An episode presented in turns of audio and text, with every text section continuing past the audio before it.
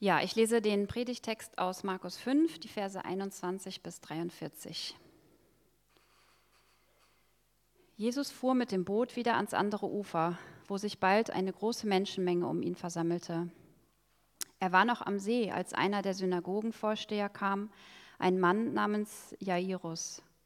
Er warf sich Jesus zu Füßen und flehte ihn an. Meine Tochter liegt im Sterben. Komm und leg ihr die Hände auf, damit sie wieder gesund wird und am Leben bleibt. Jesus ging mit ihm. Eine große, Mensch, eine große Menschenmenge schloss sich ihm an und drängte sich um ihn. Unter den Leuten war auch eine Frau, die seit zwölf Jahren an schweren Blutungen litt. Sie war bei vielen Ärzten in Behandlung gewesen und hatte dabei viel gelitten und ihr gesamtes Vermögen ausgegeben, aber es hatte nichts genützt. Im Gegenteil, ihr Leiden war nur noch schlimmer geworden. Diese Frau hatte von Jesus gehört. Nun drängte sie sich in der Menge von hinten an ihn heran und berührte sein Gewand, denn sie sagte sich, wenn ich auch nur sein Gewand berühre, werde ich gesund. Und wirklich, im selben Augenblick hörte ihre Blutung auf und sie spürte, dass sie von ihrem Leiden geheilt war. Im selben Augenblick merkte auch Jesus, dass eine Kraft von ihm ausgegangen war. Er drehte sich um und fragte die Leute, wer hat mein Gewand berührt? Seine Jünger erwiderten, Du siehst doch, wie sich die Menschen um dich drängen und du fragst, wer hat mich berührt? Aber Jesus blickte in der Menge umher, um zu sehen, wer es gewesen war. Zitternd vor Angst trat die Frau vor. Sie wusste ja, was, ihm, was mit ihr geschehen war. Sie warf sich vor Jesus nieder und erzählte ihm alles, ohne etwas zu verschweigen. Meine Tochter, sagte Jesus zu ihr, dein Glaube hat dich gerettet. Geh in Frieden, du bist von deinem Leiden geheilt. Während Jesus noch mit ihr redete, kamen einige Leute vom Haus des Synagogenvorstehers. Deine Tochter ist gestorben, sagten sie zu Jairus. Was bemühst du den Meister noch länger? Jesus hatte zugehört. Er wandte sich zu dem Synagogenvorsteher und sagte, Du brauchst dich nicht zu fürchten, glaube nur. Dann ging er weiter, erlaubte aber niemanden, ihn zu begleiten, außer Petrus und Jakobus und dessen Bruder Johannes. Als sie zum Haus des Synagogenvorstehers kamen und Jesus sah, wie alles in heller Aufregung war und wie die Menschen laut weinten und klagten, ging er hinein und sagte zu ihnen, was soll diese Aufregung? Warum weint ihr? Das Kind ist nicht tot, es schläft nur. Da lachten sie ihn aus, aber er schickte alle hinaus bis auf den Vater und die Mutter des Mädchens und die Jünger, die bei ihm waren. Mit ihnen ging er in den Raum, in dem das Kind lag. Er ergriff es bei der Hand und sagte zu ihm, Talita cum, das bedeutet, Mädchen, ich befehle dir, steh auf. Und zum grenzenlosen Erstaunen aller erhob sich das Mädchen und fing an herumzugehen. Es war zwölf Jahre alt. Doch Jesus verbot ihnen ausdrücklich, jemand etwas davon zu erzählen, und er ordnete an, dem Mädchen etwas zu essen zu geben. Ja, einen schönen guten Morgen auch von mir. Ähm, tut mir leid, dass der Bibeltext so lang ist heute. Ich habe ihn nicht ausgesucht, deshalb ähm, mich trifft keine Schuld. Vielen Dank, Julika, dass du ihn äh, so vorgelesen hast. Aber mir war es wichtig, die ganze Geschichte einmal ähm, zusammen zu hören, weil es eine sehr dichte und sehr spannende Geschichte ist, wie ich finde. Ähm, wir starten mit diesem ersten Präsenzgottesdienst, nämlich auch in eine neue Predigtserie und wir begeben uns quasi wieder zurück ins Markus-Evangelium und schauen uns dort ähm, verschiedene Begegnungen von Jesus mit verschiedenen Menschen an. Ähm, weil wir glauben auch, dass in diesen Geschichten etwas über das Wesen Gottes ausgesagt wird, was uns auch Orientierung schenken kann. Ja, also dieser lange Bibeltext. Er ist, wie gesagt, sehr lang und sehr dicht und ich möchte mich auf zwei Aspekte eigentlich konzentrieren, nämlich die zwei Personen, die der Bibeltext selbst auch dort in den Mittelpunkt stellt. Genau, es geht um zwei Menschen und beide sind Einheimische und beide sind Juden. Beide befinden sich in einer verzweifelten Lage, aus der sie sich Rettung erhoffen, und zwar durch Jesus. Und beide Personen haben auch ganz verschiedene Biografien und kommen aus verschiedenen Milieus. Da ist einmal Jairus, das heißt zu Deutsch der Leuchtende, ein Synagogenvorsteher, das heißt ein gesellschaftlich angesehener und respektierter Mann, vermutlich wohlhabend. Wir wissen nicht genau aus dem Text, seit wann seine Tochter krank ist, ob er, ähm, also ob sie schon eine lange Vorerkrankung hatte oder ob es zu einem tragischen Unfall kam. Wir wissen aber durch den Text, dass sie im Sterben liegt. Wir wissen auch, er liebt sein Mädchen. Er nennt es Töchterchen. Mein Vater hat mich früher immer, wenn ich traurig war, Entchen genannt. Ähm, ich habe immer ganz am Anfang Entchen verstanden und habe das nicht verstanden, was, warum er mich Entchen nennt. Aber diese Koseform, das drückt einfach Zuneigung aus. Das drückt Liebe aus. Und Jairus befindet sich in einer Situation, in der er weiß, dass er seiner geliebten Tochter nicht mehr helfen kann. Sein Geld, sein Status, sein Ansehen, seine Beziehungen, nichts davon kann ihm helfen, seine Tochter zu retten.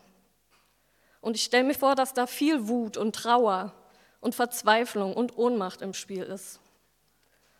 In den letzten Monaten haben wir weltweit erfahren müssen, wie man angesichts einer Krankheit machtlos wird. Corona ist wie ein Tsunami über unseren Erdball gerollt und wir werden noch lange diese Nachwirkungen spüren.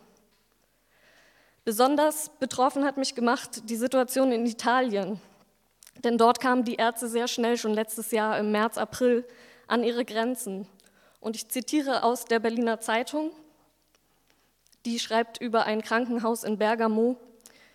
Am 17. März denkt der leitende Notfallmediziner Roberto Consentini darüber nach, ob seine Arbeit noch Sinn ergibt. 100 Patienten liegen in den Zimmern und den Fluren der Notaufnahme. Sie ist für maximal 40 Patienten ausgelegt. Vor der Klinik bildet sich ein Stau von Krankenwagen, die neue Patienten bringen. Ich habe in die Gesichter meiner Mitarbeiter geschaut und gesehen, es geht nicht mehr, sagt Consentini. Er rennt durch die überfüllte Klinik zum Büro des Direktors. Den nimmt er mit in die Ambulanz am Rande des Zusammenbruchs. Der Direktor hat sich bei jedem Arzt und jedem Mitarbeiter bedankt und dann verkündet, dass für einen Tag keine neuen Patienten mehr aufgenommen werden, erzählt Consentini. Die Krankenwagen vor der Klinik mussten umdrehen. Das ist schrecklich. Es ist schrecklich, wenn sterbende Menschen abgewiesen werden und Ärzte entscheiden müssen, wen sie noch behandeln können und wen nicht. Es gibt Tragödien in unserem Leben, die brechen über uns herein und wir können nichts daran ändern. Das kann der Tod eines geliebten Menschen sein, ein Unfall, der alle Lebenspläne über den Haufen wirft, oder ein Krieg, der deine gesamte Existenz in Schutt und Asche legt. Vor kurzem habe ich erlebt, wie ein mir sehr nahestehendes Paar ihr ungeborenes Kind verloren hat. Und diese Situation der Hilflosigkeit angesichts dessen, was da passiert ist, das war sehr schmerzhaft für alle Beteiligten. Jairus persönliche Lebenstragödie spielt sich gerade in diesem Moment ab. Kein Vater sollte sein Kind begraben müssen. Das ist auch im Deutschen so ungeheuerlich, dass wir dafür nicht mal ein Wort haben. Kinder ohne Eltern sind Waisen. Aber Eltern, die ihre Kinder verloren haben? Nun hört Jairus aber, dass Jesus in der Nähe ist. Und jetzt gibt es für ihn kein Halten mehr. Jesus, das war der Rabbi aus Nazareth, den kannte man. Der hat auch in der Synagoge ab und zu gelehrt und Streitgespräche geführt. Und er hat auch viele Kranke geheilt. Und das ist jetzt der letzte Grashalm, an den Jairus sich klammern kann. Ein erwachsener, gestandener Mann wirft sich plötzlich vor Jesus auf den Boden und fleht ihn an. Bitte hilf meinem Kind, du kannst es retten. Das muss eine ziemliche Szene gewesen sein. Bestimmt war Jairus auch einigen Menschen dort aus der Menschenmenge bekannt als Synagogenvorsteher. Und jetzt sind alle Augen auf ihn gerichtet. Das Drama spielt sich da vor ihren Augen ab. Und wir wissen gar nicht, was Jesus genau gesagt hat zu Jairus oder ob er ihm einfach die Hand hingestreckt hat als Zeichen der Solidarität. Aber Jesus macht deutlich, dass er Jairus helfen möchte und dass er sich auf den Weg macht mit zu seiner sterbenden Tochter.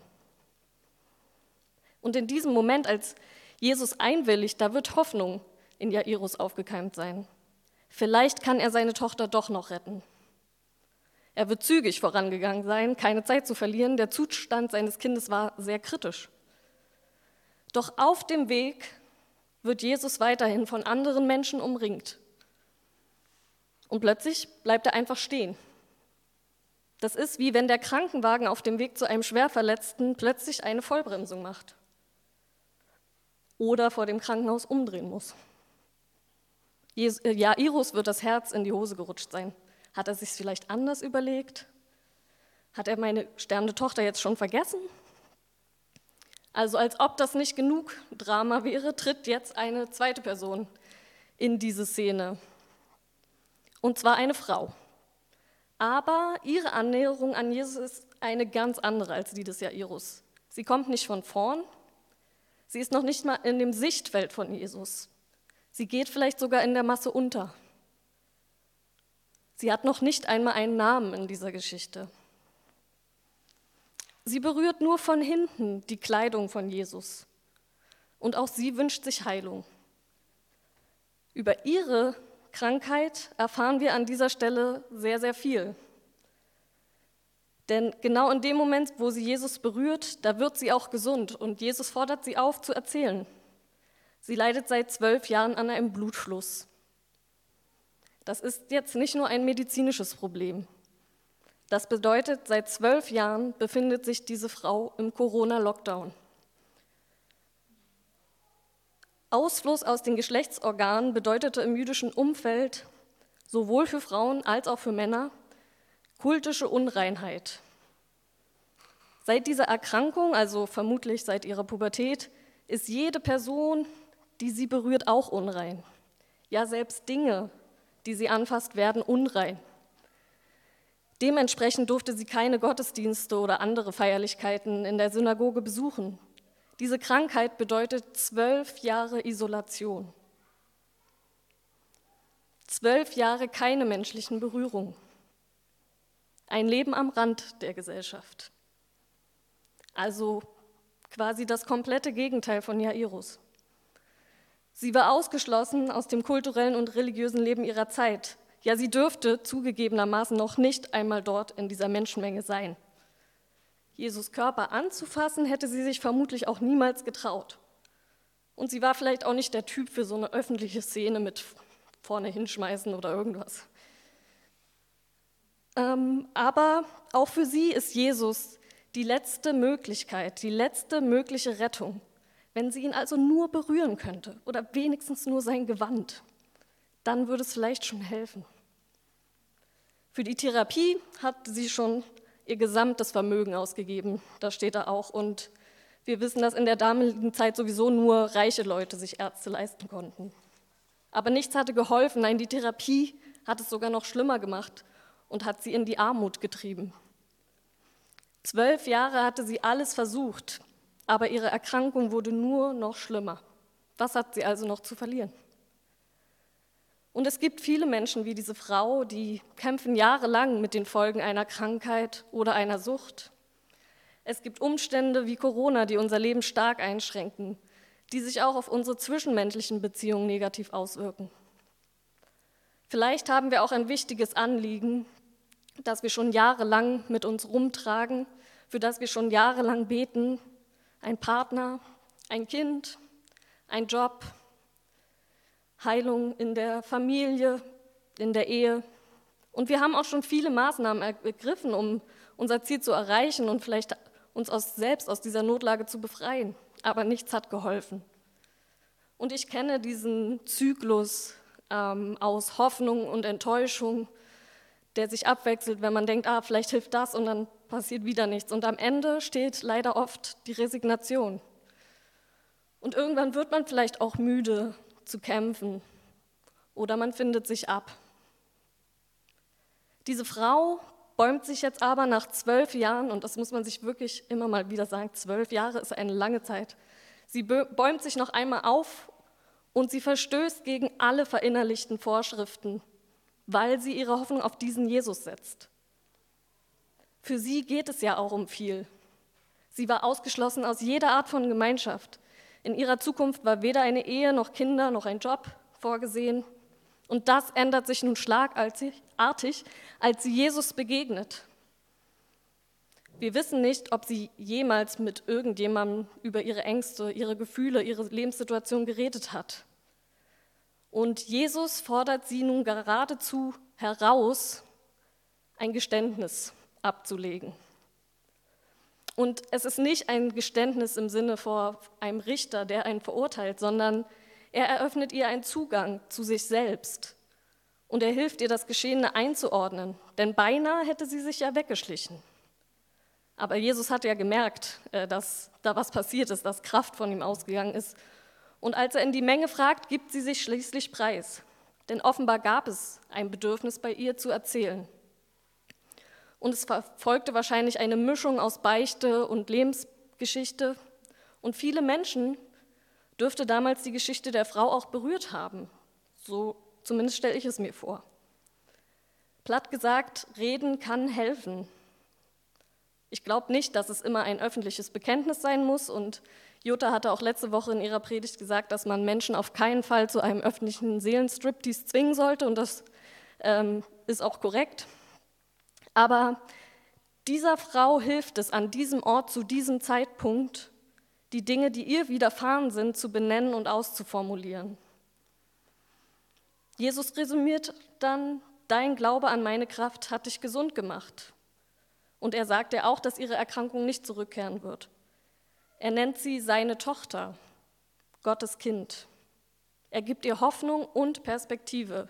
Er holt sie zurück ins Leben. Und sie kann als Geheilte auch wieder Teil der Gemeinschaft werden. Ich hoffe, ehrlich gesagt, dass sie auf der nächsten Hochzeit im Ort getanzt hat. Und was macht Jairus in der Zeit? Ich denke, der ist fassungslos. Ist ja schön und gut, dass Jesus eine Frau auf dem Weg heilt zu seiner Tochter, aber muss er denn gleich stehen bleiben und sich ihre ganze Lebensgeschichte anhören? Hat er noch nie was von Priorisierung gehört? Ich glaube, Jairus wurde mit jeder Minute verzweifelter. Und das ist ja auch total verständlich, denn was macht Jesus denn da? Ist ja auch nicht gerade leicht einzuordnen. Hätte er nicht später zu der Frau zurückkommen können? Und schließlich erfüllen sich auch die schlimmsten Erwartungen von Jairus, denn seine Diener kommen ihm entgegen und während Jesus noch mit dieser Frau redet, berichten sie ihm, du brauchst Jesus nicht mehr mitnehmen, deine Tochter ist gestorben. Der Rettungswagen kommt nicht mehr rechtzeitig zur Patientin. Jesus wiederum enttäuscht nun aber auch wieder alle Anwesenden, indem er die Mission nicht abbricht, es ist noch nicht zu spät, Jairus, vertraue mir. Vielleicht dachte sich Jairus, dass sie noch lebte, als Jesus sich mit seinen engsten Vertrauten dann schließlich noch zu seinem Haus begibt. Aber mit dem Eintreffen vor Ort wird er sofort gewusst haben, dass die Nachricht seiner Bediensteten stimmte. Die Totenklage für das Mädchen hatte bereits eingesetzt.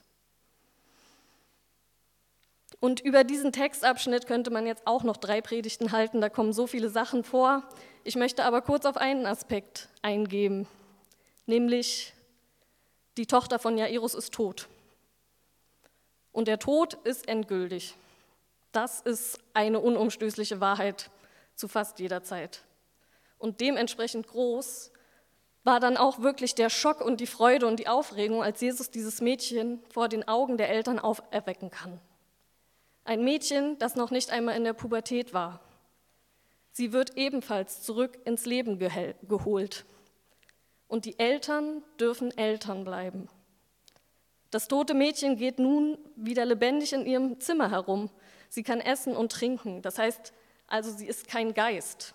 Sie ist wirklich wieder im Leben als Mensch mit allen Bedürfnissen. Und interessanterweise sind die gleichen Wörter, die hier im griechischen Text benutzt werden, und zwar einmal die Reaktion der Eltern auf die Auferweckung von ihrem Kind und einmal die Reaktion der geheilten Frau, als sie merkt, sie ist wirklich geheilt, ihr Blutfuß hat aufgehört. Die gleichen Wörter, Zittern, Furcht und außer sich sein, ich glaube in eurer Übersetzung steht Erstaunen oder so. Ähm, das steht aber im griechischen Text eigentlich Ekstasis, ähm, ja, was man, wie man das schon kennt, Ecstasy und so, also außer sich sein, aufgeregt sein, da spielt viel mit rein. Und diese Wörter stehen auch am Ende des Markus-Evangeliums. nämlich da, wo die Frauen zum Grab gehen, nachdem Jesus gekreuzigt wurde und den Leichnam eigentlich ähm, ja, einbalsamieren wollten, wie es damals Sitte war. Da merken sie, ähm, der Leichnam ist weg. Und da sitzt irgendein Mann, eine Gestalt in weißen Gewändern und sagt, Jesus von Nazareth ist nicht mehr hier, er ist auferstanden, wie es auch vorausgesagt wurde. Und da stehen diese gleichen Wörter, Zittern, Furcht und außer sich sein. Es sind die gleichen Gefühle. Passiert das gerade wirklich? Kann das sein? Hat Jesus den Tod besiegt? Krankenheilung? Okay, meinetwegen. Aber Tod ist Tod. Und wenn das nicht mehr gilt, dann gerät irgendwie die Welt ins Wanken. Ihr habt in eurem Heft ein ähm, Zitat von Timothy Keller gefunden, was ich jetzt auch noch einmal lesen werde, ähm, was diese Geschichten ganz gut zusammenfasst, finde ich. Er schreibt, wir modernen Menschen stellen uns Wunder so vor, dass sie die Natur außer Kraft setzen. Jesus wollte mit ihnen die Natur wiederherstellen und heilen. Die Bibel berichtet uns, dass Gott die Welt ursprünglich ohne Krankheit, Hunger und Tod erschuf. Jesus kam in die Welt, um zu erlösen, wo sie erlösungsbedürftig ist, und um zu heilen, was zerbrochen ist. Seine Wunder sind nicht nur Erweise seiner Macht, sondern ein greifbarer Vorgeschmack darauf, was er einmal mit dieser Macht tun wird. Die Wunder Jesu sind nicht nur eine Herausforderung unseres Denkens, sondern ein Zuspruch an unsere Herzen, dass die Welt, nach der wir uns alle sehen, kommen wird. Und das ist für mich so der dritte Punkt. Wenn wir uns nämlich als Projekt Kirche, als Nachfolgerinnen von Jesus verstehen, dann sind wir Teil dieses Wiederherstellungsprozesses. Ich habe am Anfang davon berichtet, was uns alles widerfahren kann, sodass wir unter Umständen resignieren. Und auch die Zeit, in der wir leben, bietet viel Grund zur Verzweiflung und zur Wut. In beiden Heilungsgeschichten erleben wir jedoch, dass Jesus entgegen jeglicher Erwartung und entgegen jeglicher Erfahrung heilen kann und ein neues Leben ermöglicht für diese Menschen. Zwölf Jahre lang hat die Frau alle möglichen Therapien ausprobiert und keiner hat sie gesund gemacht. Sie hat alles verloren. Die Prognose war mehr als schlecht für eine körperliche Heilung. Das kleine Mädchen war unwiderruflich gestorben. Das war allen im Haus klar. Aber nicht einmal damit mussten sich die Eltern abfinden, als Jesus den Raum betritt. Versteht mich bitte nicht falsch. Ich glaube nicht, dass Gott jeden kranken Menschen heilt. Und ich glaube auch nicht, dass Gott jeden aus jeder Notsituation erlöst. Dagegen spricht die Lebenserfahrung, dagegen sprechen viele Sachen. Aber was ich glaube und woran ich, wovon ich zutiefst überzeugt bin, ist, dass es Jesus nicht egal ist, wenn wir unser Leben im Moment unerträglich finden. Und ich glaube, dass diese Geschichten, diese Begegnungen, die Jesus hat mit den Menschen, zeigen, dass einer seiner Wesenszüge Barmherzigkeit ist. Und Jesus möchte, dass wir als Teil einer Gemeinschaft hoffnungsvoll leben können. Seit Ostern müssen wir uns nicht mehr abfinden mit dem, was ist. Jesus will Menschen ganzheitlich wiederherstellen, an Seele, Körper, Geist. Und das beruft uns gleichzeitig auch in eine neue Verantwortung.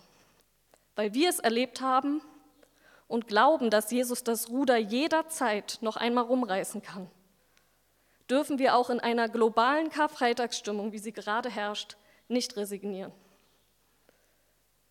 Diese Geschichten zeigen auch, dass wir als Schülerinnen von Jesus berufen sind, selbst zu heilen, wo wir Verletzungen in unserer Gesellschaft erkennen. Hören wir uns die Geschichten der Menschen an, die uns auf unserem Lebensweg begegnen? Es gibt Menschen, die haben einfach niemanden zum Reden und die leiden darunter. Und das war auch schon vor Corona so. Und das geht Prostituierten in Wohnungsbordellen genauso wie gutbürgerlichen Damen im Bus. Beides schon erlebt. Corona hat das vielleicht noch ein bisschen verstärkt, weil Menschen sich plötzlich nicht mehr in den vertrauten Gruppen treffen konnten. Aber nehmen wir uns die Zeit, wenn Menschen uns ihre Not klagen und lassen wir uns unterbrechen, wenn es notwendig ist? Haben wir Gemeinschaft mit den Armen wie Jesus? Und sind wir auch barmherzig gegenüber den Reichen? Stellen wir Regeln auf, die Menschen aus der Gemeinschaft ausschließen und ihnen ein erfülltes Leben unmöglich machen? Weil, wenn ich darüber nachdenke, gehe ich davon aus, dass diese Vorschrift, dass blutflüssige Menschen oder Menschen mit Ausfluss nicht an der Gemeinschaft teilhaben dürfen, glaube ich nicht, dass das ein Gebot war, was daran gedacht hat, dass ein Mensch das sein ganzes Leben lang haben könnte. Weil das ist grausam und Jesus zeigt hier Barmherzigkeit. Mir ist schon bewusst, dass wir jetzt weder als Einzel noch als Projektkirche alle sozialen Probleme unserer Welt lösen. Darum geht es mir auch gar nicht. Aber mit der Auferstehung von Jesus hat ein Transformationsprozess begonnen, der diese Welt verändern will. Und wir sind gerufen, in diesen Prozess der Wiederherstellung und Heilung einzutreten. Und das kann auf verschiedene Art und Weise geschehen. Und das kann ich leider heute nicht mehr ausführen, aber es bedeutet immer, für einen Moment von uns selbst wegzuschauen und auf den zu blicken, der auf diesem Weg vorangegangen ist. Und ich zitiere noch eine Pastorin, Anna Gelnies, Entschuldigung, die ist Amerikanerin und sie fasst das noch einmal schön zusammen. Der Dienst Christi war ein Dienst des Trostes, der Befähigung, der Befreiung und der Versöhnung. So sind Christen dazu berufen, in Zeiten der Krise und des Wandels als heilende, Vermittler und stabilisierende Kraft zu wirken. Wenn es rundherum stürmisch zugeht, sollten Christen die Gewissheit der Hoffnung vermitteln, dass es einen gibt, der über dem Sturm dieser Welt sitzt, dessen Verpflichtungen ewig sind und der am Ende siegen wird. Seit Ostern wissen wir nämlich, dass Gott in den Schwachen mächtig ist und nahe denen, die zerbrochenen Herzens sind. Amen.